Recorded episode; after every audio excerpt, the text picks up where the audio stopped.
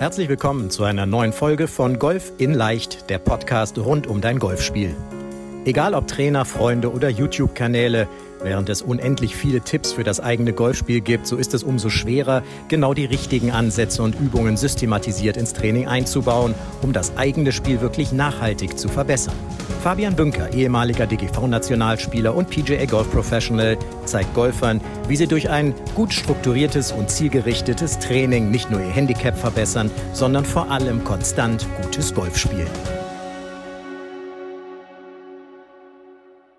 Herzlich willkommen zu einer neuen Podcast-Folge beziehungsweise einem neuen YouTube-Video auf unserem YouTube-Kanal. Und wenn du Abonnent von unserem YouTube-Kanal bist, aber unseren Podcast noch nicht kennst, dann geh doch einfach auf fabianbünker.de slash podcast. Da findest du alle Folgen von Folge 0 an. Und alle, die den Podcast jetzt hören, ich weiß gar nicht, wo ihr den Podcast immer hört, auf dem Weg zur Arbeit, beim Sport, wo auch immer, geht einfach mal auf unseren YouTube-Kanal. Da findet ihr noch jede Menge weitere Tipps für euer Golfspiel. So, aber heute möchte ich über ein Thema sprechen, was absolut zu dem Winter passt, wenn ich gerade hier aus meinem Büro rausgucke. Grau in Grau in Bremen. Ähm, nicht, dass es hier immer so ist. Bremen ist eine sehr sonnige Stadt eigentlich und äh, mit sehr sonnigen Menschen. aber, aber auf jeden Fall, auf jeden Fall ist es gerade grau in grau und die Rasenabschläge sind gesperrt. In ich tippe mal in allen Golfclubs äh, in Deutschland, äh, vielleicht in einer Handvoll nicht. Ich tippe mal in St. Leon Roth sind sie offen, äh, sehr sandig, sehr große Rangefläche. Ich bin immer noch neidisch, wenn ich daran denke. Und ähm, aber ansonsten sind sie wahrscheinlich überall zu. Die Range, die Ranges, die Driving Range, die Grasflächen zumindest. Und es muss von Matten trainiert werden, beziehungsweise viele Clubs haben ja mittlerweile auch ganzjährig Matten oder Kunstrasen, ja, Matt, T-Lines, wie auch immer. Es gibt äh, tolle Hersteller von T-Lines, Private Greens, auch einer meiner Partner, unserer Partner auch im Coaching. Aber äh, es gibt natürlich gewisse äh, ja, Nachteile, die das Training von Range-Matten mit sich bringt, neben den Vorteilen, die es natürlich bringt. Vor allem für die Golfclubs. Ich verstehe das absolut. Man muss nicht so viel mähen. Sie sind einfach gar nicht so betreuungsaufwendig oder pflegeaufwendig. Äh, Matten. Es werden mehr Bälle geschlagen, klar, wenn man den Ball immer nur hinlegen muss. Das ist natürlich ein Thema, auch für, vor allem für öffentliche Ranges. Sie sagen, da ist der Umsatz einfach höher, als wenn von Gras gespielt werden muss.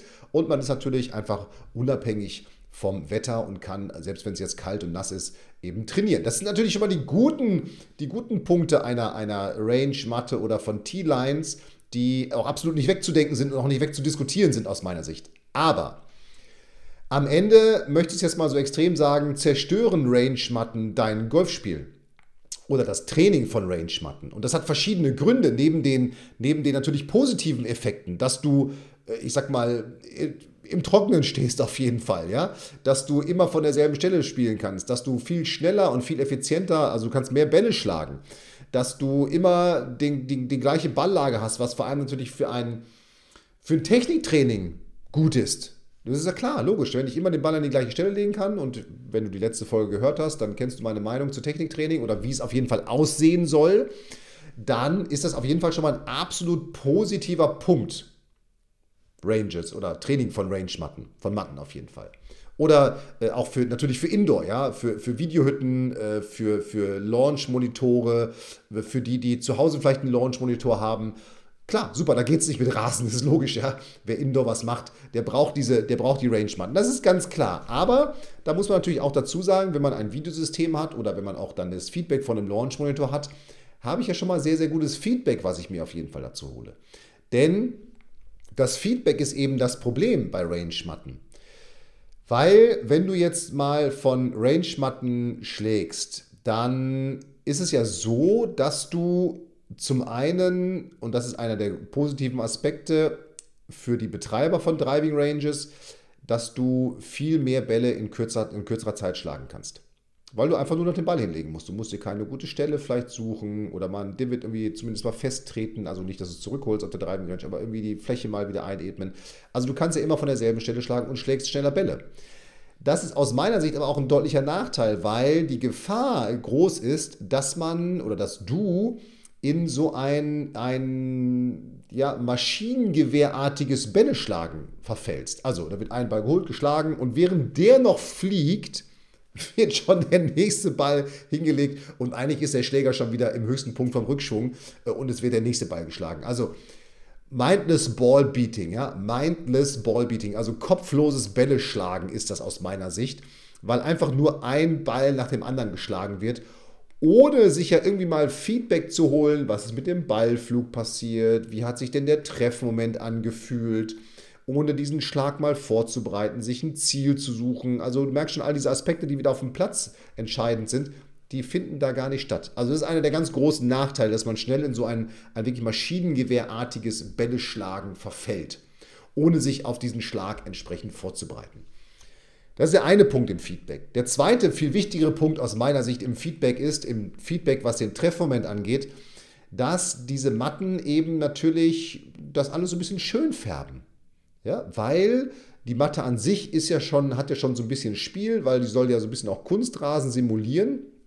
Das heißt, selbst wenn ich jetzt mal etwas zu früh in den Boden treffe, in die Matte treffe, und das jetzt natürlich nicht ewig vor dem Ball mache, sondern so, dass auf dem Platz, wenn ich vom Rasen schlagen würde, mir trotzdem so eine Matschfontäne entgegenkommen würde, passiert hier auf der Matte gar nichts, weil mal, wenn jetzt hier der Ball liegt und ich treffe hier in den Boden rein, ja, dann ist es ja so, dass der Schläger eben in dieser Matte noch ein bisschen Spiel hat, da so reingehen kann, den Ball noch einigermaßen vernünftig trifft und dann eben der Ball noch sich gut getroffen anfühlt, man auch ein positives Feedback hat, was ein ganz großes Problem dann wiederum im Techniktraining ist. Ja, weil man denkt, man macht etwas richtig oder es passt, was dann gar nicht passt. So und so verschönert dann die Matte den Treffmoment. Ja? So, und dass dann eben dieses, ja, die, die, Rückmeldung vom Schlag selber, nämlich ich habe eigentlich vor allem zu fett in den, zu früh in den Boden getroffen, viel Divid, ja, und dann würde der Ball auf dem Platz ja auch deutlich kürzer fliegen. Das passiert auf der Matte ja gar nicht. So, das heißt, du musst eben wirklich darauf achten, dass du durch dieses Mattentraining dein Gefühl, dein Schwunggefühl nicht zerstört wird weil eben genau diese Dinge immer wieder passieren. Und da kannst du gar nichts gegen machen. Es sei denn, du trainierst irgendwo auf irgendwelchen Matten, die eben steinhart sind, uralt sind, aber die gibt es ja heutzutage auch nicht mehr. Sondern die sind ja alle, haben einen vernünftigen Aufbau, die müssten ja auch so aufgebaut sein, können ja nicht direkt auf dem, auf dem Beton liegen, das geht ja auch nicht. Wobei das manchmal besser wäre für das Feedback. Ne? Aber so, das ist eben, das ist eben ganz, ganz großes Problem von diesen dann fett getroffenen Bällen. So. Nächster Punkt ist aus meiner Sicht, dass wenn du auf einer T-Line geht es immer noch. Eine T-Line ist so eine Matten, Mattenlinie, die sozusagen komplett durchgängig ist. Ein großes Problem ist zumindest auf diesen Einzelmatten, die ja dann viereckig, fast schon ja, quadratisch sind, die da liegen, dass dadurch, dass du da drauf stehst, du immer eine gerade Ausrichtung zwar hast, aber ins Nirgendwo weil man sich irgendwie ja automatisch nach ein paar Schlägen oder auch der Kopf, ja, die Augen wahrscheinlich unbewusst, dass man sich an dieses Quadratische gewöhnt hat in der Ausrichtung. Und dass man dann eben einen Ball nach dem anderen schlägt, immer zwar gerade ausgerichtet ist, aber überhaupt nicht auf ein Ziel schlägt und darum ja auch gar nicht sagen kann, ist das jetzt ein Ball gewesen, der nach links oder rechts gegangen ist, weil ohne dass ich ein Ziel habe, kann ich eben auch keinen Ballflug evaluieren in dem Sinne. Klar kann ich sagen, der ist ein bisschen nach links oder rechts gegangen, aber ich möchte ja auch konkret zum Ziel sehen, wie weit ist er links oder rechts gewesen. Ja? So, das heißt, das Thema Ausrichtung wird dir viel zu einfach gemacht, weil du dich einfach immer gerade hinstellst.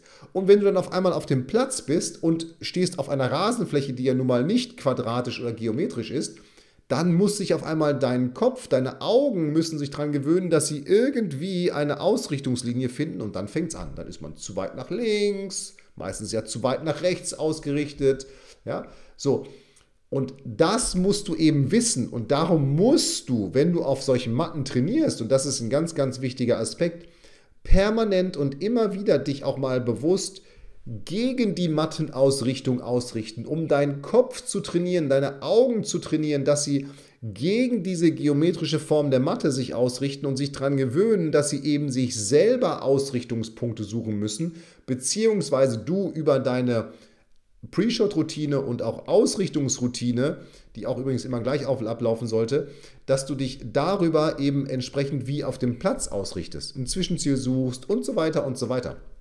Denn wenn du erstmal 30, 40 Bälle mindless ja, kopflos Bälle geschlagen hast auf so einer Matte, dann bist du da im Anführungsstrichen im Flow und wirst dich immer genau wie die Matte ausrichten. Und darum musst du das eben ganz gezielt unterbrechen, indem du, wie auch in der letzten Folge schon mal beschrieben, variabel trainierst, permanent einen anderen Schläger, ein anderes Ziel und so weiter und so weiter und dich eben wirklich ein anderes Ziel eben nicht immer gerade ausrichtest, sondern eben auch mal gegen die Matte.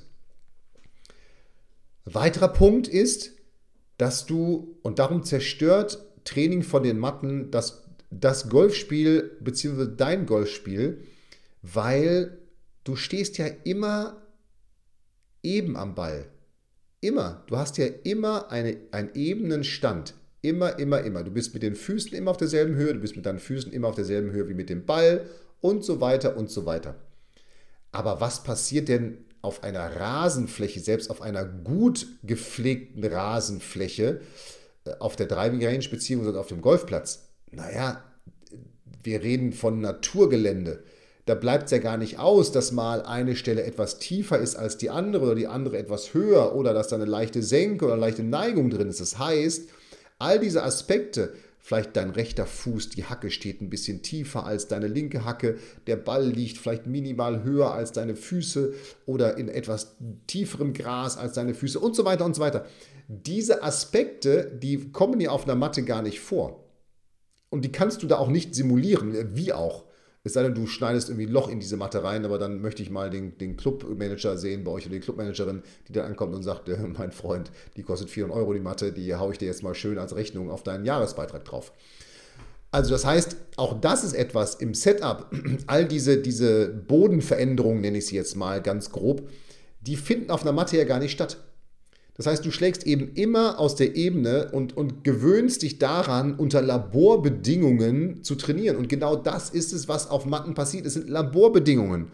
Und du musst eben dafür sorgen, dass du, weil ansonsten zerstört ist wirklich dein Golfspiel. Du wirst es merken. Du musst eben dafür sorgen, dass diese Laborbedingungen, soweit es geht, an das Draußen, an die echte Welt angepasst werden. Und wenn es eben nur mit diesen simplen Methoden ist, dass du dich mal bewusst gegen die Matte ausrichtest, dass du, ich sag mal, vielleicht stellst du dich sogar mal neben die Matte, dass, der Ball liegt auf der Matte oder der Ball liegt ja, vielleicht äh, außerhalb der Matte und du stehst auf der Matte, um überhaupt mal diese unterschiedlichen Standhöhen zu simulieren und diese, wie gesagt, diese Laborbedingungen aus dem Spiel rauszunehmen, weil hast du draußen auf dem Golfplatz Laborbedingungen? Nein, die hast du nicht. Und die brauchst du vielleicht höchstens mal für ein kurzes Techniktraining. Ansonsten brauchst du keine Laborbedingungen. Und das ist eben so entscheidend und darum ist es mir so wichtig, dass du auch jetzt im Winter darauf achtest, wenn es geht, such dir irgendwie auch auf der Driving Range Rasenflächen. Oder geh dann vielleicht auf dem Golfplatz spielen und wenn gerade keiner hinter dir ist, bei dem Wetter sind ja nicht so viele Menschen auf dem Golfplatz, dann schlag auch mal drei, vier, fünf Bälle von einer Stelle. Einfach um dieses Thema vom Rasenschlagen in dein Training mit auf, wieder mit aufzunehmen und zu intensivieren. Und eben für die, die nicht diese Möglichkeit haben, dass sie auf der Driving Range vom Rasen spielen, naja, die müssen dann eben gucken, dass sie das, ich sag mal, diese matte Nachteile, soweit es geht, kompensieren, so wie ich es eben gerade beschrieben habe. Oder du meldest dich natürlich zum Analysegespräch und auch da besprechen wir, und auch das ist ein ganz großes Thema, natürlich das Thema Training mit dem Launch Monitor äh, von Matten, aber auch was man eben an Übungsformen denn durchführen kann, wenn man nur die Möglichkeit hat, von Matten zu schlagen, welche Übungsformen man machen kann und wie man auch da natürlich ein intensives und geregeltes Techniktraining durchführen kann, beziehungsweise entsprechende Übungen dafür. Ja, das kriegst du natürlich alles. Darum melde dich einfach den Link, ist ganz simpel, fabianbünker.de slash Termin. Aber nochmal, ich weiß, es gibt jetzt gerade zu dieser Jahreszeit zumindest wenig Alternativen zum Mattentraining und darum musst du es eben, soweit es geht, für dich adaptieren Denk einfach immer vom Golfplatz her, was passiert auf dem Golfplatz, was muss ich da tun und was müsste ich jetzt auf der Range hier tun, um das zu simulieren. Beziehungsweise im Sommer, wenn du oder im Frühjahr, sobald du die Alternative hast, vom Gras zu trainieren, trainiere vom Gras. Mach dir nichts vor, begib dich nicht in diese Laborbedingungen. Auch nicht nach dem Motto, ich muss jetzt aber mal an meiner Technik üben. Nein, trainiere vom Rasen, denn nur da hast du das entsprechende Feedback. Und jetzt ja, würde ich sagen, du meldest dich zum Analysegespräch, fabianbünker.de slash Termin. Da besprechen wir, wo du gerade in deinem Golfspiel stehst, wie dein Training aussehen soll, was du trainieren musst, um deine Ziele zu erreichen. Und dann würde ich sagen, nach dieser Folge, wenn du sie gehört hast, weißt du, dass du, wenn es geht, Rasen unter die Füße kriegen musst, um unser geliebtes Golfspiel zu trainieren, nämlich, äh, ich sag mal, das Golfspiel, wo es darum geht, mit möglichst wenig Schlägen einzulochen. In dem Sinne, bleib gesund. Ich freue mich jetzt schon auf nächsten Montag, wenn wir wieder mit einer neuen Podcast-Folge, einem neuen YouTube-Video live sind, on air. Und jetzt kann ich nur sagen, bleib gesund, viel Spaß beim Training, mach es gut. Hier war der Fabian. Ciao, ciao. Vielen Dank, dass du bei der heutigen Folge dabei warst. Wenn du direkt von Fabian und seinem Team gecoacht werden willst, dann gehe jetzt auf www.fabianbünker.de/termin und bewirb dich für ein kostenloses Analysegespräch. In diesem einstündigen Gespräch wird dein Golfspiel ganzheitlich analysiert und dir basierend darauf ein Trainingsplan an die Hand gegeben, mit dem auch du besser und konstanter Golf spielen kannst. Denn konstantes Golf entsteht nicht durch planloses Training. Stattdessen ist ein ganzheitlicher Trainingsplan mit direktem Feedback eines Trainers essentiell, damit du dich zu jedem Zeitpunkt auf dem Weg der Verbesserung befindest und an der größten Verbesserungsmöglichkeit in deinem Spiel arbeitest. Falls das für dich interessant ist, dann geh auf www.fabianbünker.de/termin und bewirb dich für ein kostenloses Analysegespräch.